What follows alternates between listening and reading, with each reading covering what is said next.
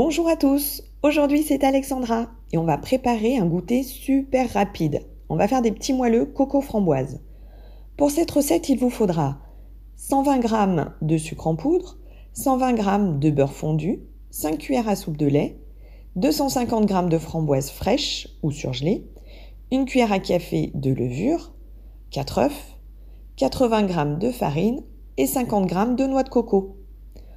On commence par préchauffer notre four à 180 degrés. Dans un cul de poule, on mélange les œufs avec le sucre. On mélange vivement. Ensuite, on ajoute le beurre fondu, la noix de coco râpée, la farine, puis le lait de coco et la levure. On verse l'ensemble de notre préparation dans notre moule et on dépose nos framboises directement dans la pâte. Ensuite, on fait cuire 15 à 18 minutes à 180. Bonne dégustation